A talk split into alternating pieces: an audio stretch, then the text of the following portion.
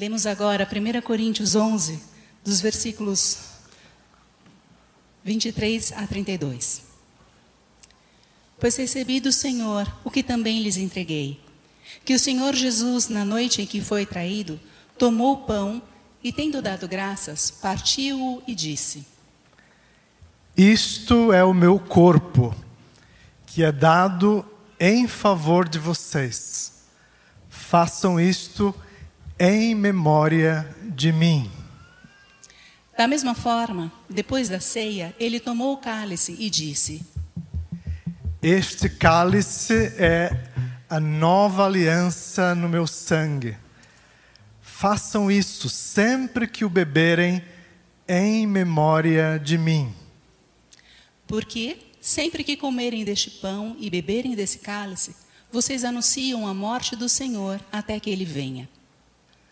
Portanto, todo aquele que comer o pão ou beber o cálice do Senhor indignamente será culpado de pecar contra o corpo e o sangue do Senhor.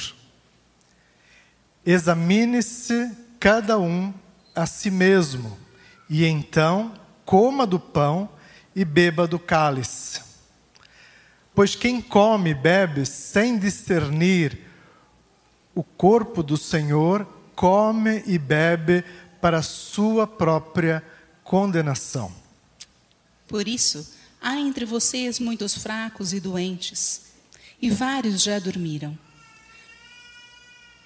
Mas, se nós tivéssemos o cuidado de examinar a nós mesmos, não receberíamos o juízo. Quando, porém, somos julgados pelo Senhor, estamos sendo disciplinados para que não sejamos condenados com o mundo. Amém.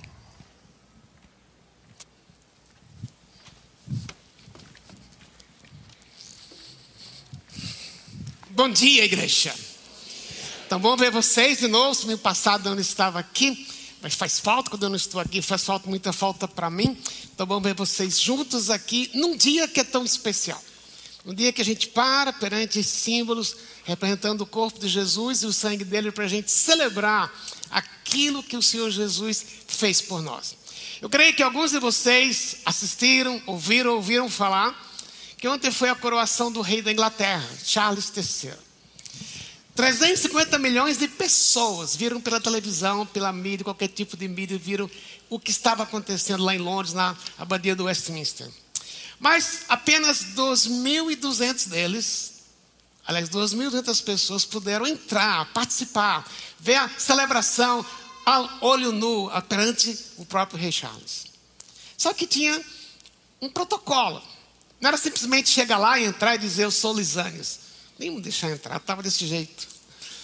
Mas, por exemplo, pensando nos homens, os homens eram pedido que eles usassem fraque, um fraque cinza, ou então terno azul, azul escuro, não podia usar roupa preta. Para as mulheres, alguns protocolos. Por exemplo, interessante, porque nenhuma mulher podia usar tênis. Homem talvez pudesse, mas mulher não podia usar tênis. Se fosse de chapéu, devia usar um véu, mas não podia usar roupa branca. Eu não sei se tinha alguém na entrada da, da capela checando que alguém estava fora do protocolo. Mas o fato é que, para entrar, para participar, para ver o rei Charles sendo coroado, tinha um protocolo.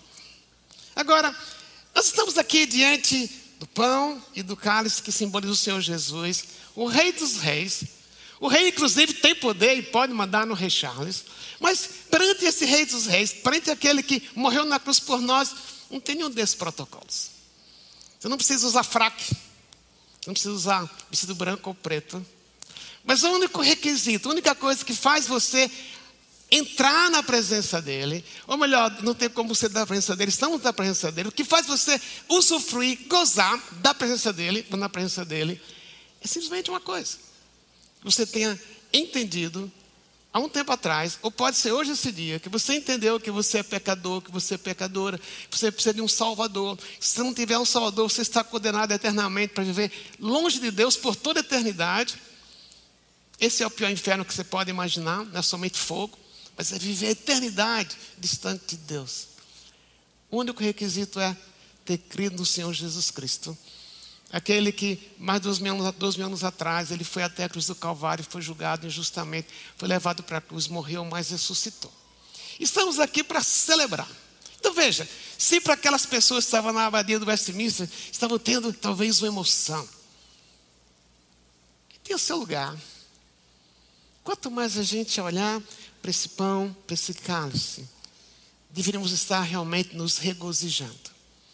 E não ser apenas mais um ritual pelo qual a gente passa. E o texto que nós lemos, que o Samuel e a Flávia leram, vai responder essa pergunta. Não totalmente com que roupa eu preciso estar aqui, ou, ou qualquer hora perante Deus, mas quais atitudes que eu posso ter para poder participar deste momento de uma forma significativa e não simplesmente como ritual, que às vezes eu posso vir aqui uma vez por mês, simplesmente cumprir tabela. Mas o que é que deveria ser parte do meu coração para poder experimentar, celebrar, relembrar de uma forma significativa para mim mesmo, para a nossa igreja, para você como família. Quais são essas atitudes que estão no texto? O texto responde: como é que me apresento, como é que eu participo da ceia do Senhor. E a primeira coisa que eu queria apontar para a gente é que eu participo da ceia do Senhor. De que forma? Primeira coisa, com gratidão. O texto diz que o Senhor Jesus, na noite em que foi traído, tomou o pão e tendo dado graças. Observe essa frase. Na noite em que ele foi traído. Uma tradução mais literal diria assim: na noite em que o Senhor estava sendo traído. A traição não havia sido consumada ainda. Ele sabia muito bem que dali a algumas horas, Lucas entregaria, Lucas não, Judas entregaria por 30 moedas de prata. Ele sabia que todos aqueles que estavam ali, que vão, iam participar desse momento, também o trairiam. Mas mesmo assim, mesmo assim, sabendo de tudo o que ia acontecer, ele deu graça. Ele partiu o pão e deu graças. O que era que Jesus tinha em mente? Eu creio que é tão difícil imaginar que pelo menos duas coisas ele tinha em mente. Era Páscoa. Era a festa anual dos judeus em que eles relembravam, celebravam, anos, centenas de anos atrás, quando eles eram, os seus ancestrais eram escravos no Egito, por 430 anos, clamaram por tantos anos a Deus. Deus finalmente ouviu a oração deles, mandou um libertador através de Moisés e o povo saiu do Egito com tudo que podiam levar. E eles, Deus estabeleceu que, pelo menos uma vez por ano, eles iriam a Jerusalém sacrificar um cordeiro no templo para relembrar o fato que tenham sido escravos lá no Egito, mas Deus libertou.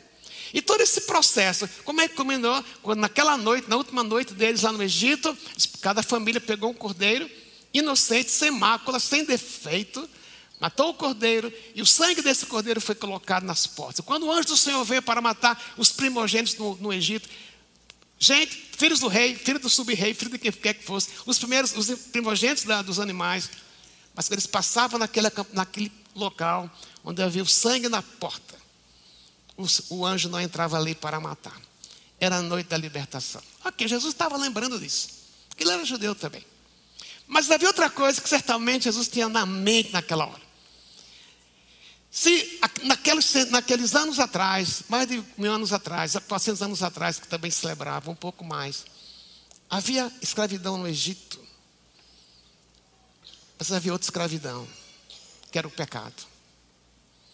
Eu creio que Jesus imaginou lá atrás. Eu fui simbolizado num cordeiro, mas eu sou o cordeiro de Deus que foi dado para tirar o pecado do mundo. E esses que estão a mim, aqui ao meu redor, eles não são escravos do Egito, eles são escravos do pecado. Por mais que eles não achem, por mais que eles se achem porque são judeus, são os caras da hora. Mas por mais que ele ache assim, qual é a realidade deles, qual é a minha realidade, qual é a sua realidade, qual era a sua realidade Deus conhecer Jesus, o pecado nos dominava. Mas Jesus, Filho de Deus, sendo o próprio Deus, obedecendo ao Pai, não tornou-se menor do que o Pai, porque ele obedeceu ao Pai, mas sendo o próprio Deus, ele ofereceu-se voluntariamente para perdoar os nossos pecados, indo até a cruz. E eu creio que não somente estava ali no momento de gratidão, mas lembrando porque, porque ele era Deus, ele era homem. Ele é Deus, ele é homem. Talvez olhando para cada um desses, talvez não sei se ele fitou Judas e pensou: até por você, Judas, eu vou morrer. Mas eu estou grato porque não foi por obrigação, não foi porque Deus me impôs, foi decisão minha também poder olhar para cada um de vocês e dizer: vocês são pecadores, mas eu vou morrer no seu lugar para perdoar os seus pecados eternamente. Então, quando você daqui a pouco comer do pão e beber do cálice, essa é a primeira atitude, gratidão.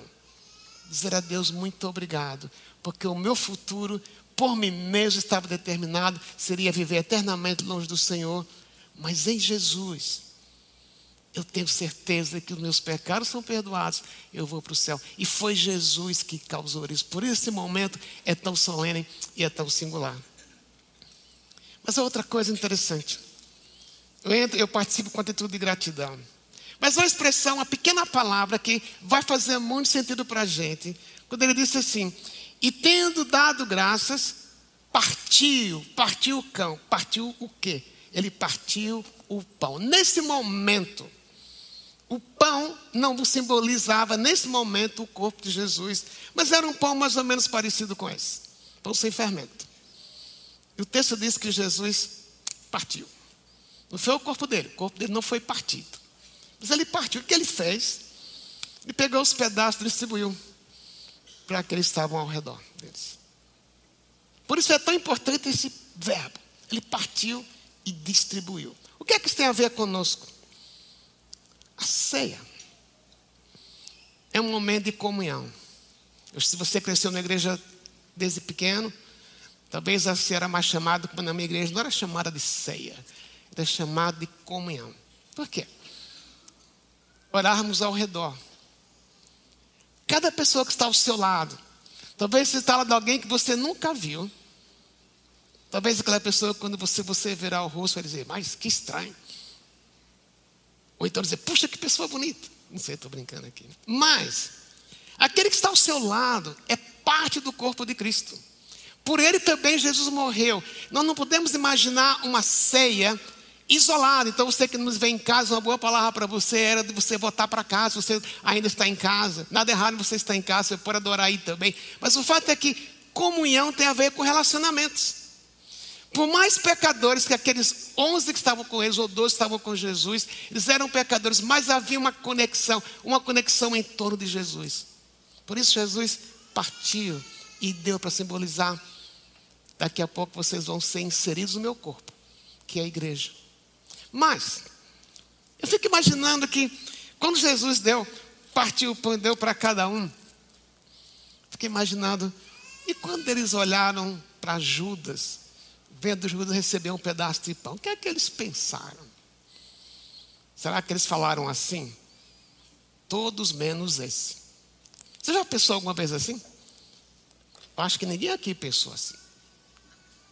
E um dia você está aqui na igreja, aí você senta na sua cadeira, você olha para o lado, não acredito que fulano está aqui. Alguém já pensou assim, não precisa levantar a mão. Mas veja, aquele pelo qual Jesus morreu, Morreu porque Jesus o ama. Então a coisa crucial que eu tenho que ter nesse momento que eu participo da ceia é ter na minha mente que talvez tenha algumas pessoas nos meus relacionamentos que se dependesse de mim, se eu fosse todo poderoso, eu diria, nunca vou ficar perto dele ou perto dela. Mas ao mesmo tempo, partir o pão e beber o cálice é uma boa memória para eu trazer à mente. Tem alguém que eu preciso pedir perdão? Tem alguém que eu ofendi. Tem alguém que ou eu desprezei, ou alguém que eu tenho preconceito contra ele, contra ela, e que na realidade eu não me alegraria muito estar aqui no meu lado no dia de ceia. Jesus teve Judas com ele. Jesus teve mais onze que, que iriam trair daqui a, ali algumas horas. Inclusive Pedro, que falou: se um do senhor morrer, eu morro junto com o senhor. Um do senhor foi, eu vou. E na hora H, Pedro negou Jesus. E Jesus não teve dificuldade em dar um pedaço de pão para ele. A ceia me leva a pensar: alguém que eu preciso perdoar ou alguém que eu preciso pedir perdão? De modo que, quando eu celebro isso, eu lembro de Jesus aqui, eu não tenho dificuldades. Alguns anos atrás, muitos anos atrás, eu tive uma situação muito delicada para tratar.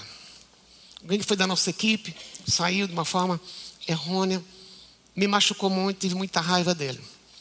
Mas no penúltimo dia dele aqui, eu chamei para tomar um café aqui perto. Falei, fulano, eu quero tomar um café com você. Levei alguém comigo, que eu tinha medo de apanhar, para servir de testemunha também. E lá no café, eu disse para ele, fulano, eu estou com muita raiva de você. Está difícil lhe perdoar, mas hoje, aliás, ontem à noite, eu tomei a decisão de perdoar você. E eu tomei isso porque eu sei que é a vontade que Deus tem para mim. Se você ouvir, um dia, ouvir que um dia eu falei mal de você, pode falar de mim. Mas eu não quero ter dificuldades em um dia encontrar com você e tomar ceia com você. Foi delicado para mim aquele dia. E de vez em quando que eu estava aqui na ceia, ou ministrando, sentado entre vocês, e quando eu olhava para esse texto, de vez em quando aquilo vinha na minha mente. Eu falava, Deus, eu já perdoei. Mas eu estou perdoando de novo, porque a raiva voltou. Mas eu não posso tomar ceia sem olhar para aquela pessoa e ver nela que Jesus morreu por ela e que o Senhor o ama também. O pior é que eu paguei a conta aquele dia ainda, tive que pagar o café dele. Agora, meus queridos, minhas queridas, quem é que não tem alguém assim na vida? Não é verdade? Mas agora, no dia de ceia, não só no dia de ceia, mas a ceia faz com que eu relembre coisas que eu preciso tratar, de modo que eu possa andar por aqui, andar, andar em algum lugar em que eu posso olhar para cada um e dizer: ali está alguém que morreu, Jesus morreu por ele, como Jesus morreu por mim, a mesma graça que veio sobre mim vai vir sobre ele, que Deus o abençoe. E o duro é quando eu via que as coisas com ele estavam indo lá fora muito bem, eu ficava com raiva. Tomara que dê mal, tomara aquele que se quebre. Que pastor mais chato é esse. Mas, meus queridos, é assim que Deus lida com o nosso pecado.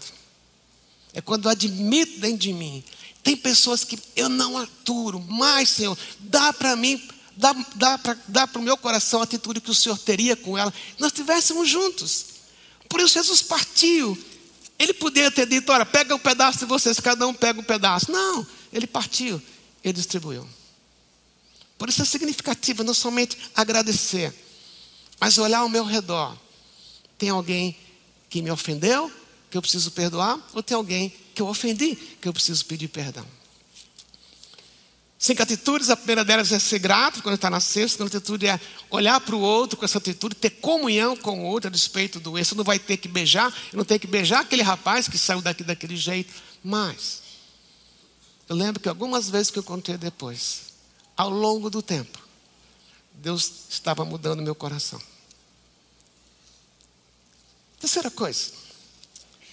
Ele diz: Isso é o meu corpo que é dar em favor de vocês. Façam isso em memória de mim. Da mesma forma, depois da ceia, tomou o cara e disse: Esse cara é a nova aliança no meu sangue. Façam isso sempre que beberem em memória de mim. Duas coisas importantes nessa frase. A primeira delas é que participar da ceia está aqui num dia como este é mandatório. É para participar. Se não participa, é pecado. Não é que vocês não vê aqui na igreja do Morumbi, está pecando, não é isso que eu estou falando. Mas ele falou: façam isso, é ordem.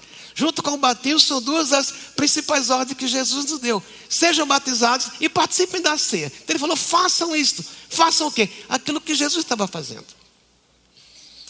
Mas também, com certeza, outra coisa que também é mais importante que tem que ser feita com o coração. Obedecer não porque simplesmente Jesus mandou obedecer, mas obedecer porque eu amo. Obedecer. Por que, é que eu tomo a ceia? Porque eu amo Jesus. Não é tão joia quando você tem um aniversário e as pessoas vêm para o seu aniversário? Às vezes entram uns pilantras, não, uns penetras, né, melhor dizendo. Mas é tão bom quando as pessoas chegam, ou lhe dão um abraço em você e vem não porque tinha que vir. Aquela pessoa veio porque ama você. Até você pode ter esquecido de dar, mandar um convite para ela, mas quando ela entra, você fala, mas que alegria ter você aqui. E o que é que gera essa alegria a gente participar da ceia? Quando a gente lembra Jesus, quando a gente lembra Jesus dizendo, faze isto em memória de mim, em corpo dado por vocês. Eu creio que uma das frases mais especiais do Novo Testamento é quando Jesus disse: Isto é o meu corpo dado em favor de vocês. Aqui ele estabeleceu: Não existe perdão de pecados, não existe relação com Deus separado da morte de Jesus da cruz por você. A única coisa, o único ato que você precisa crer é que o que Jesus fez na cruz, o sacrifício dele no seu lugar, é suficiente para perdoar todo e qualquer pecado. Por isso ele falou: Isso é o meu corpo. Ali, pão simbolizava o corpo. É o meu corpo. Ali o pão continua sendo pão, esse pão aqui continua sendo pão, mas ele simboliza o corpo de Jesus dado em favor de vocês. Mas às vezes a gente resume isso.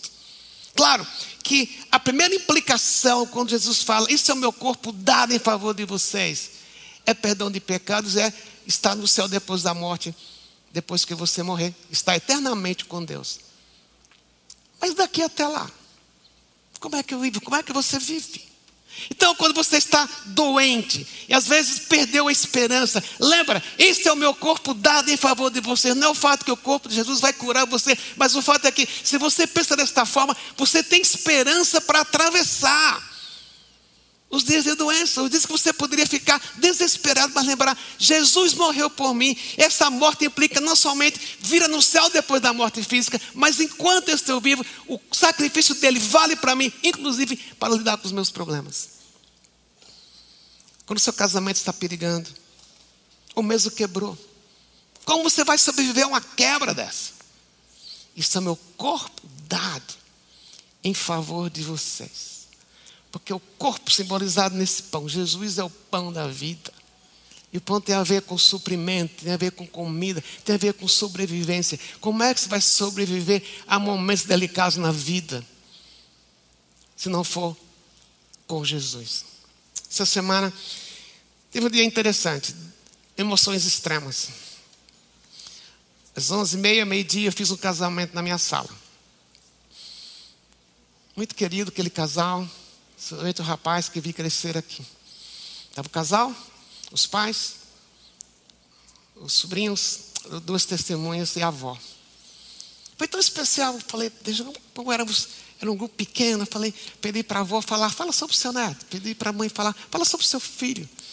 Talvez algumas coisas que eles nunca tinham dito antes. Aquele foi o momento. Eu fiquei muito emocionado. E eu fiz como se tudo tivesse, fosse no salão de curso aqui na igreja. Eu fiz tudo direitinho. Não esqueci de nada aquele dia. Nem esqueci de mandar assinar a ata do casamento. Às vezes eu esqueço. Não esqueci de mandar para a aliança. Às vezes eu esqueço. Mas foi emocionante. Às quatro e meia da tarde fiz um funeral. Muito delicado. No mesmo dia. Quem é que trouxe alegria para o casamento? Casamento foi criado por Deus. A gente celebra. Isso é meu corpo dado em favor de vós. Morte. Não foi Deus que criou. O pecado criou a morte física. Mas no meio da dor de uma perda, isso é meu corpo dado em favor de vós. Para que vocês possam sobreviver dias difíceis. O que fez Pedro? Não ficar eternamente com culpa, porque Jesus ressuscitou. Ele saiu dali, triste, desapontado, quando ele, deixou, quando ele acabou de, acabou de, de trair Jesus. Mas quando Jesus ressuscitou, a vida voltou. Jesus deu o corpo por você. Não, ficar na, não, ficar no, não ficou na tumba, ressurgiu. Para que o corpo dele, o sacrifício dele, continue fazendo efeito para você, em dias de exultação, como em dias de dor. Essa semana também lidei com essa outra situação delicada. Uma senhora dos seus 78 anos, viúva há mais de 20. A única coisa que sobrou dos bens era um pequeno apartamento de 40 metros quadrados. Mas a família brigando por aquela posse os filhos. Ela perdeu. E eu perguntei, ok, tem um lado legal. Pastor, eu sei que vai ter um lado legal, isso leva anos. Eu falei, como é que você sobre, está sobrevivendo? A minha esperança está em Jesus. Isso é o meu corpo dado em favor de vocês. que não, não afeta apenas aquele momento em que a gente vai morrer e temos perdão de pecados, vamos para o céu, mas é o dia a dia da sua vida. Mas ele também disse, então ele falou do sangue dele. Quando Abraão foi escolhido para ser o cabeça da nação de Israel, Deus avisou para eles: os seus descendentes vão ser escravos no Egito. 400 anos. Mas eles vão sair. Deus fez uma promessa e Deus cumpriu. Tirou o povo do Egito. Deus fez uma promessa para você, para mim. Se eu entender que eu sou pecador, que eu mereço punição por causa do meu pecado, se eu realmente olhar para mim e dizer, eu sou desobediente a Deus, eu sou digno de uma punição eterna. Se eu encaro isso, mas também encaro, Jesus morreu por mim, e eu, se eu crer nele, meus pecados vão ser perdoados. Deus falou que se você quer desta forma, seus pecados são perdoados, porque Jesus morreu por você. Mas qual é a garantia? Que vai ser assim. Naquela época, instrumento do Antigo Testamento, não havia um cartório, não havia um cartório público onde se registrava os contratos. O que havia era se eu fosse comprar alguma coisa, vender alguma coisa, eu chegava com a pessoa que comprou, por a qual vou vender, eu ia na porta da cidade, iria na, iria na porta da cidade, perante os líderes da cidade, e eu dizia, olha, estou vendendo para o João. João dizia, estou comprando do Pedro, está tudo certo. Está pago, e eu peguei a mercadoria, eu peguei o terreno. Mas não tinha papel. E qual era a garantia? Sabe o que se fazia? Se pegava um animal, geralmente uma ovelha, matava esse animal e o mediador pegava o sangue da ovelha e espalhava sobre os signatários do contrato. Qual era a ideia? Faça-se a mim o que foi feito ao animal, se eu não cumprir a minha parte. Faça-se a mim o que foi feito ao animal, se eu querer pegar a minha terra de volta, porque eu vendi. Então a garantia era o sangue do animal. Quando Jesus diz que este é o sangue da nova aliança, o que ele está dizendo é: o que garante, o que faz você ter certeza que tem vida depois da morte, o que faz você ter certeza de que no meio das suas dores Deus vai continuar é, cuidando de você, o que garante é o sangue de Jesus derramado na cruz do Calvário. O sangue de uma nova aliança que ele anunciou no Antigo Testamento. Ele falou pelo profeta Jeremias que ele daria um novo coração. Mas para ter um novo coração, eu preciso primeiro crer em Jesus. E quando eu creio em Jesus, o Espírito Santo vai habitar em, em mim e muda o meu coração. E qual é a garantia? O sangue de Jesus derramado em nosso lugar. É o que ele diz. Relembrem disso. Relembrem, certo? Quando vocês estão aqui, Jesus falou: Eu não mandei construir um mausoléu em minha homenagem. Eu não mandei fazer uma canção em minha homenagem. Eu não construí nada para vocês lembrarem de mim, mas o que eu estou dizendo é alguma coisa que penetra em você, é justamente olhar para o pão, olhar para o cálice, relembrando o que Jesus fez por você. Isso você pode fazer em qualquer lugar. Pode fazer na sua casa, lugar onde você está nos vendo pela internet agora. O fato é que eu preciso relembrar agora. Se eu perguntar para você, você lembra o dia da sua formatura? Talvez você vai lembrar. Se eu perguntar para você, está junto com a sua esposa, pergunta para você, quando vocês casaram, qual foi a data? Em geral, a gente está do lado, né? A esposa sabe responder. Ela responde com toda alegria. É verdade, amor. Eu, tenho, eu sou salvo porque eu tenho duas datas. Quando eu erro, eu, eu tenho uma segunda chance. Casei duas vezes com a mesma mulher que está aqui na minha frente. Mas veja, agora se eu.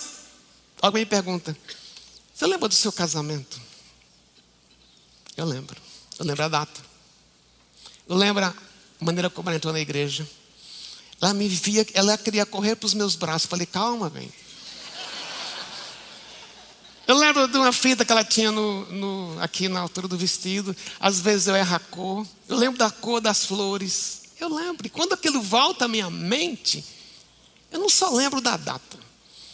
Em casa, às vezes, no aniversário dos filhos, a gente costuma contar como eles nasceram. E eles falam, pai, já ouvi essa história tantas vezes.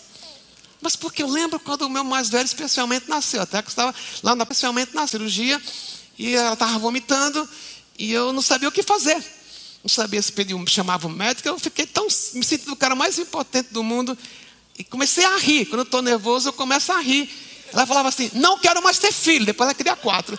Mas quando eu lembro, quando eu lembro, é dessa forma. O que Jesus está dizendo é: lembre. Lembre. Lembrar o quê? É simplesmente dizer que ele morreu por mim, não, mas lembrar o. Não é simplesmente dizer ele morreu por mim. Lembra?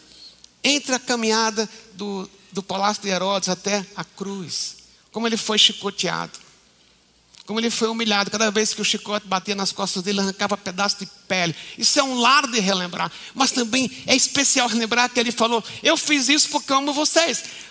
A escolha não foi de vocês, fui eu que escolhi morrer por vocês. Isso dá muito mais segurança. Relembre que ele disse que eu estou, através do profeta Isaías, eu estou feliz porque o que eu fizer vai dar fruto. Se você está aqui hoje como você está, você está aqui porque Jesus um dia morreu por você. Então, quando ele fala relembre em memória de mim, é com essa, esse aspecto de ser totalmente consciente do amor que Deus tem por você, ao ponto de ele sofrer o que ele sofreu, mas ele ressuscitou. Por isso, quando eu entro aqui nesse salão, algum lugar que eu vou tomar ceia, relembrar o que Jesus fez, eu entro com gratidão. Eu entro entendendo que eu preciso comungar com as pessoas, não posso viver sozinho. Mas eu preciso relembrar. Quando olho para o pão, que o pão representa o corpo de Jesus, que o cálice representa o sangue e custou o sacrifício dele. Baseado no quê? Não no que eu fiz, mas baseado no fato que ele escolheu amar você. Se eu tivesse feito uma carta para o rei da Inglaterra, para o rei Charles, ou para o cerimonial dele, dizendo: Eu quero ir para a coroação do rei. Eu acho que ninguém abriria. Quem é o Lisânias? Eu ia atrás. Mas conosco foi diferente. Foi Deus que foi atrás de você e de mim. Não importava como estava, ou muito pecador, ou pouco pecador, nós éramos pecadores, mas foi iniciativa dele ir atrás de você. Por isso, quando eu como pão bebo cálice, tem outro ar. Gratidão, comunhão, relembrar. Mas tem a última coisa. Aliás, a penúltima coisa. Ele diz: Aquele que comer do pão, ou beber o cálice do Senhor indignamente, será culpado de pecar contra o corpo e o sangue do Senhor. Examine-se cada um a si mesmo. Então, coma do pão e beba do cálice. Eu participo da ceia com gratidão, com comunhão com os outros, relembrando. Mas há uma coisa que é crucial aqui. Como está o seu coração hoje? Quando essa ceia foi estabelecida, Paulo estava falando para a igreja de Corinto. E antes da ceia, se você ler o capítulo 11, vai perceber que havia briga na igreja. Eles celebravam uma festa, tinha uma festa antes de comer o pão e beber o cálice, chamada Festa do Amor, ou a Festa Ágape. Mas o que acontecia? Na igreja tinha gente super rica e gente super pobre. Tinha ex-escravos, tinha escravos, tinham donos de escravos. Todos conheceram Jesus, mas os ricos traziam a melhor comida.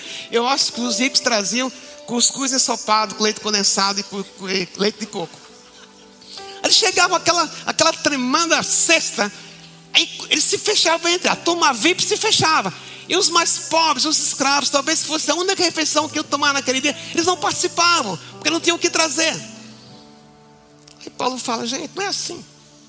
Se você ler até o fim do texto, vai dizer que dá uma bronca na igreja. Isso gerava, eu suponho, ressentimento, tinha preconceito racial, de cor, nível social. Ele falou: se você vai comer o pão e beber o cálice, cheque o seu coração. O que é que tem aí dentro? Se você era um escravo e estava com raiva do rico, é pecado.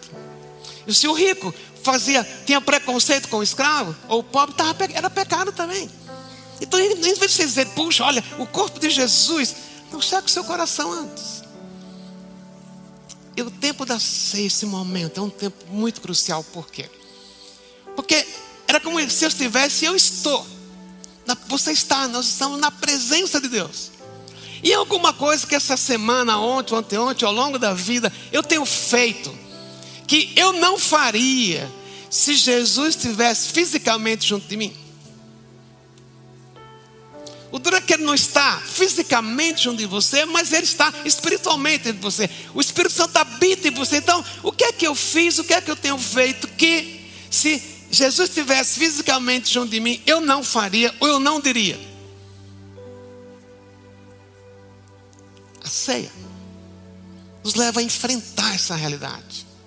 Porque o fato de eu e você temos um dia conhecido Jesus nos tornou pessoas que não pecam. Mas pelo contrário, continuamos sendo pecadores. Mas o fato de Jesus ter morrido por nós garante a nossa relação com Ele, baseado no sangue dele. Mas Ele não quer que eu viva novamente em pecado.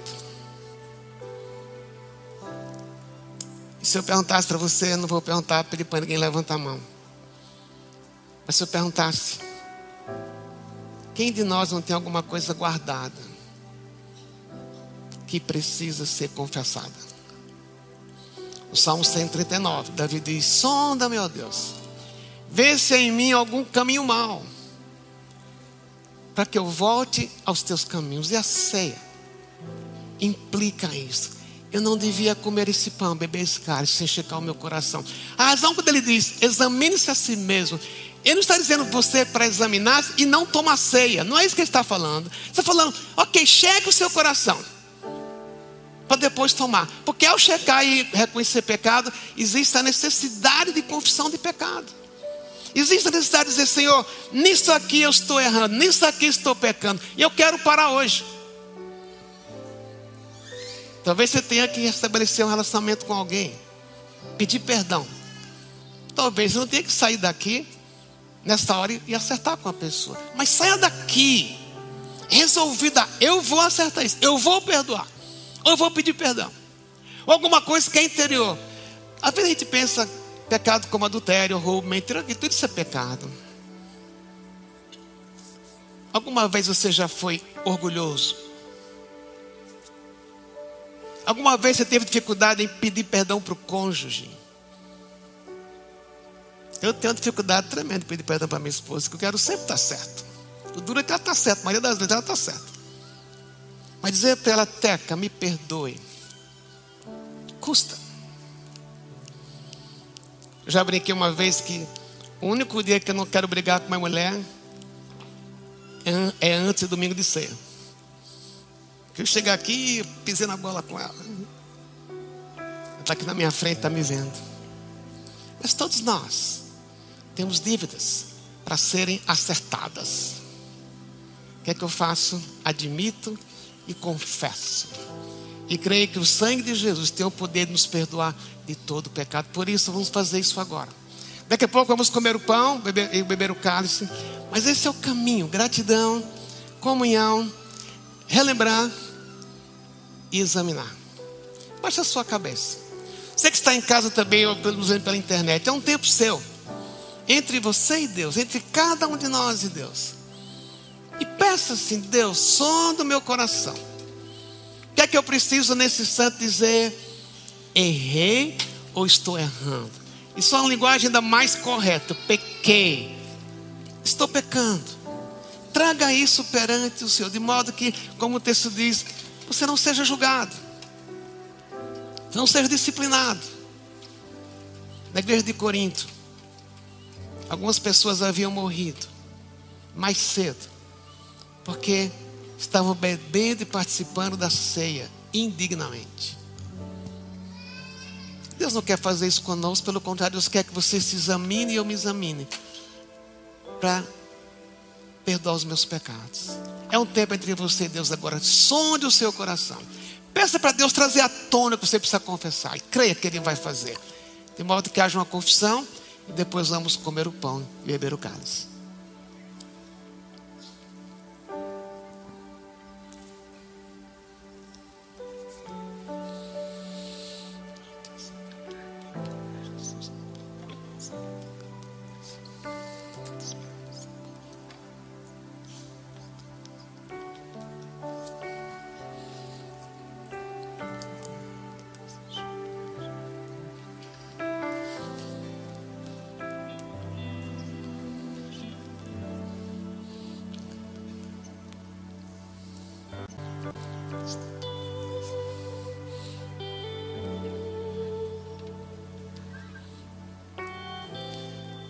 Nós não estávamos naquela última ceia com Jesus, não éramos uns dos onze ou dos doze. Mas hoje nós somos discípulos de Jesus. Da mesma forma como Pedro, discípulo de Jesus, pisou na bola, nós também pisamos. Mas agora é o momento de reconhecer e crer que, crer que, se confessarmos os nossos pecados, Jesus é fiel e justo para nos perdoar os pecados e nos purificar de toda injustiça. O que você e eu fizemos agora foi isso, confissão. Se alguma coisa você precisa, você precisa acertar depois que sair daqui, não vá embora. Você sair resoluto a fazer isto. Mas agora vamos participar, vamos relembrar. Enquanto cantamos, é o momento de olhar para a letra ou cantar ou mesmo relembrar. Jesus na cruz, morrendo por você, não com o espírito de culpa sua, porque a culpa foi tirada, mas relembrar com gratidão. Ele morreu por mim. Eu estou relembrando hoje que ele fez isso. Obrigado. Então, enquanto cantamos, vamos receber o cálice e o kit com o cálice e o pão. E depois que todos tiverem um kit na mão, nós vamos comer e beber todos ao mesmo tempo. Passamos isso agora.